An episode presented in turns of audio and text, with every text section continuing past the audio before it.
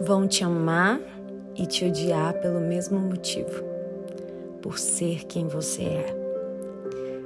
É com muita alegria que estou aqui mais uma manhã. Meu nome é Jennifer Costa e o tema dessa semana é O seu brilho incomoda. Está escrito em Mateus capítulo 5, do versículo 14 ao 16. Vocês são a luz do mundo. Não se pode esconder uma cidade construída sobre o monte. E também, ninguém acende uma candeia e a coloca debaixo de uma vasilha. Pelo contrário, coloca-a no lugar apropriado. E assim ilumina todos os que estão na casa.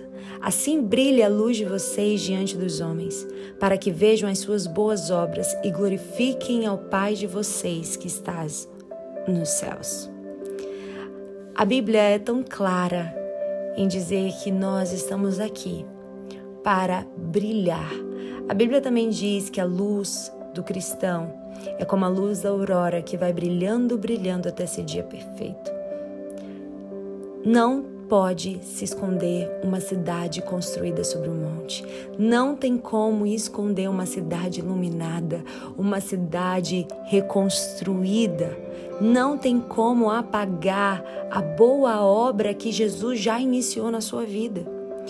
E em Mateus, capítulo 3, versículo, a partir do versículo 24, Jesus nos conta uma parábola, dizendo que o reino dos céus é como um homem que semeou boa semente em seu campo. Mas enquanto todos dormiam, veio seu inimigo e semeou o joio no meio do trigo e se foi. Quando o trigo brotou e formou espigas, o joio também apareceu.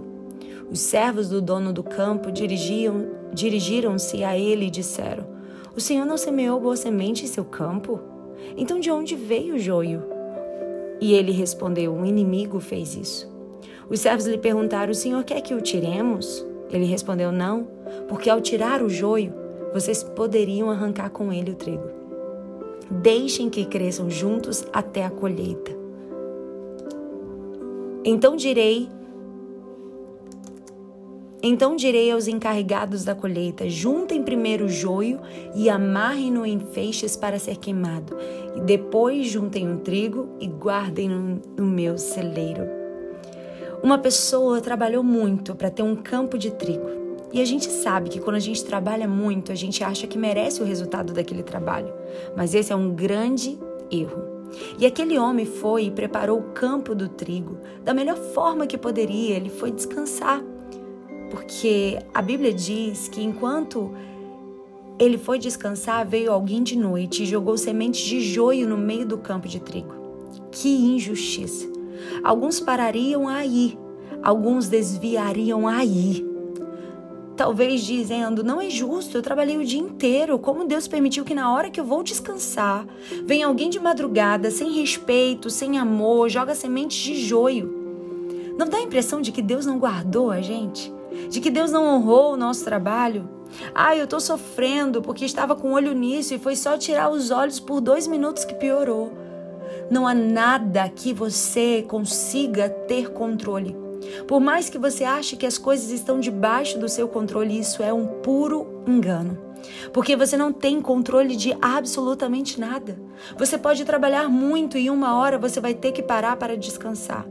Não ande com a responsabilidade de controlar as coisas, porque você jamais tem uma fórmula para impedir que o inimigo jogue joio no teu campo de trigo. E quando a gente fala que o seu brilho incomoda, é porque haverá oposições, haverá joio no meio do teu campo de trigo, haverá pessoas maldosas que vão querer arruinar, destruir aquilo que você está construindo.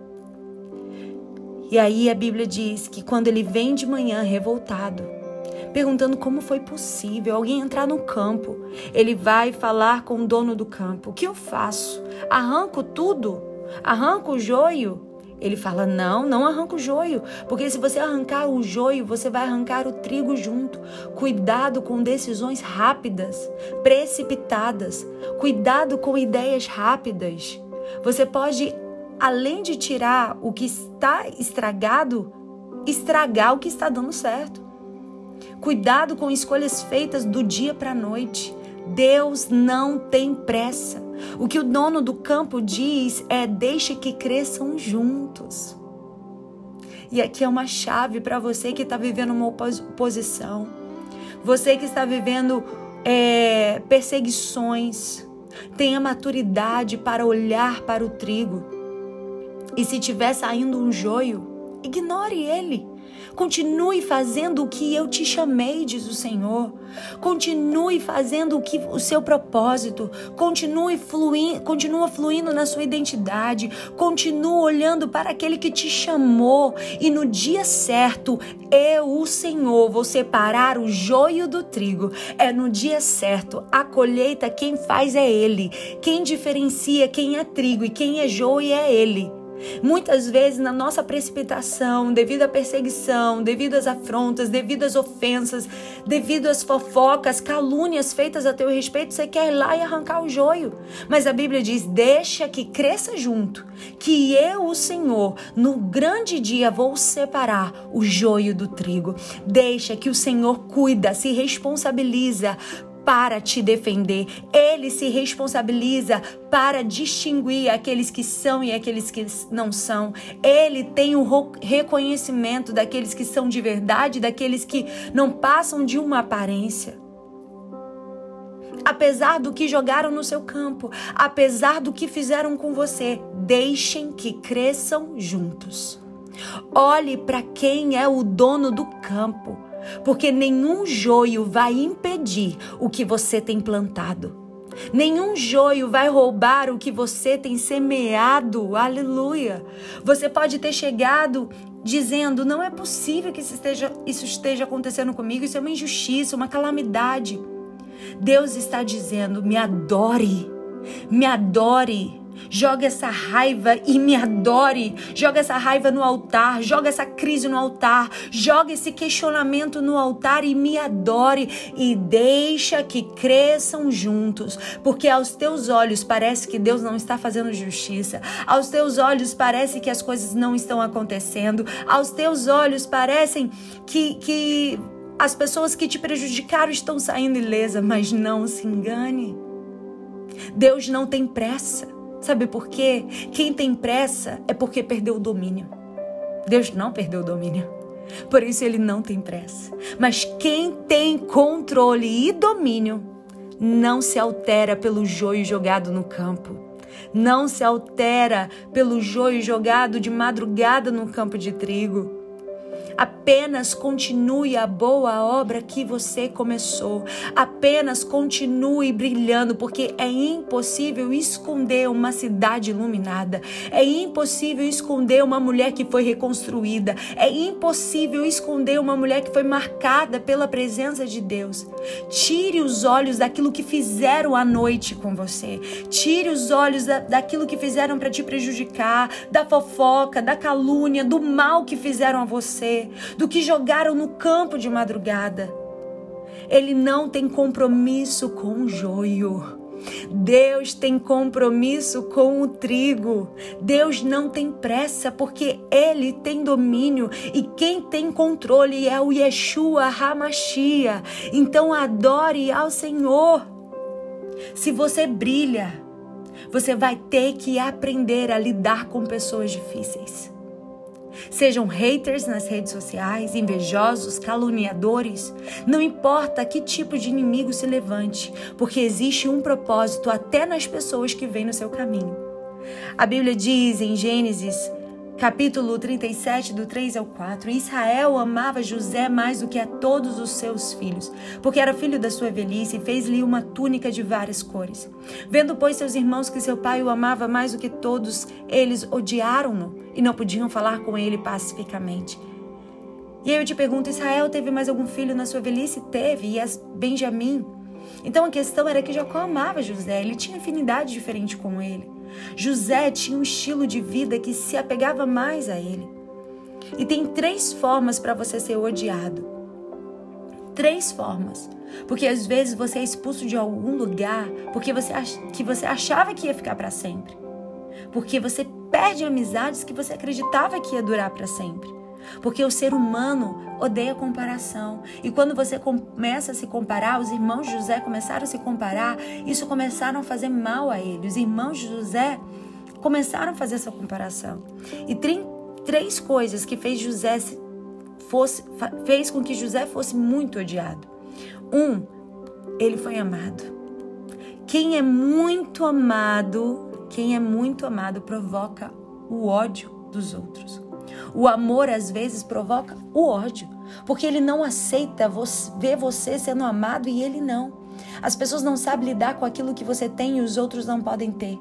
Quando alguém vê alguém mais amado do que ele, muitas vezes, quando não se tem maturidade, vira inimigo. E o segundo ponto que faz José ser odiado, ele tinha uma túnica. Ou seja, ele tinha um manto, ele tinha uma túnica, algo que ninguém tinha. Quando você tem algo que ninguém tem, pode se preparar. Você está na lista do ódio, da perseguição, da calúnia, da fofoca, porque você tem algo que outros não têm. E a gente vai aprender com José que foi um homem que brilhou na sua identidade. Ele recebeu a túnica. Não teve profeta, não teve um som especial, mas ele simplesmente foi amado e recebeu algo que outros não tinham. E quando o manto chega, eles odeiam José muito mais. E o terceiro ponto é: ele teve um sonho. Se você quer ser odiado de verdade, tem um sonho, tem uma visão, tem uma palavra profética liberada sobre a sua vida. As pessoas não conseguem entender quem passou pelo que passou e ainda tem esperança de olhar para o futuro, ainda tem esperança de viver sonhos, ainda está sonhando com dias melhores. Você precisa de uma dessas três coisas para ter uma vida que vai incomodar outras pessoas. Todo mundo que tem um sonho vai ter um problema com outras pessoas. E a gente vai ver que os irmãos prepararam uma armadilha para ele. Não eram pessoas ruins, eram homens de Deus. Ele é vendido pelo, como escravo para o Egito. Ele teve que passar por todas as privações e você não vê José reclamando. Porque quem tem um sonho continua olhando para o futuro, mesmo com a dor. José sonhando conseguia florescer onde estava. Ele não esperava ter um, um plano para governar. Não importa onde você está, você já tem que estar vivendo o seu propósito. Você tem que brilhar exatamente onde você está. Ele foi para a casa de Potifar, depois foi para a prisão, estava sendo injustiçado porque foi fiel a Deus e não se corrompeu com a mulher de Potifar. Mas era exatamente ali que estava, exatamente ali que estava quem Deus ia usar para revelar o seu nome para Faraó. Ei, até aquelas pessoas que se levantam contra a sua vida estão te empurrando para o teu destino, estão te aproximando do teu propósito. Deus vai te colocar diante das pessoas, nem que seja na tua prisão, mesmo que seja na tua injustiça, mesmo que, que esteja numa situação que você não tenha como se defender, como como se expressar, como se justificar. Ei, Deus nessas situações vai te colocar diante das pessoas, que vai ser pessoa chave para soprar o teu nome. O teu nome, aleluia. E exatamente essa privação, essa perseguição, essa luta vai fazer com que Faraó conheça José. E José e o Faraó tirou o anel do seu dedo e deu a José. Enquanto tem Saul na igreja, que quando Deus levanta os Davi, se levanta para matá-los. Tem gente do mundo, Faraó, que vai te reconhecer e tem gente dentro que vai querer te destruir. Faraó foi mais sábio, por isso que a Bíblia fala que os filhos das trevas são mais prudentes que os filhos da luz. E o grande dia do sonho chega, e ele não guardou ódio nem raiva dos seus irmãos porque ele não deixou que a dor do seu passado lhe aprisionasse, porque ele olhou para o seu sonho, olhou para o futuro, olhou para o Deus que prometeu e estava pronto a perdoar os seus irmãos. Uma mulher que brilha genuinamente, ela vai perdoar até mesmo aqueles que lhe prejudicaram. Esta mulher que Deus te chama para ser. Lembre-se, vão te amar e te odiar pelo mesmo motivo, por ser quem você é. Não pare, continua, brilhe em nome de Jesus.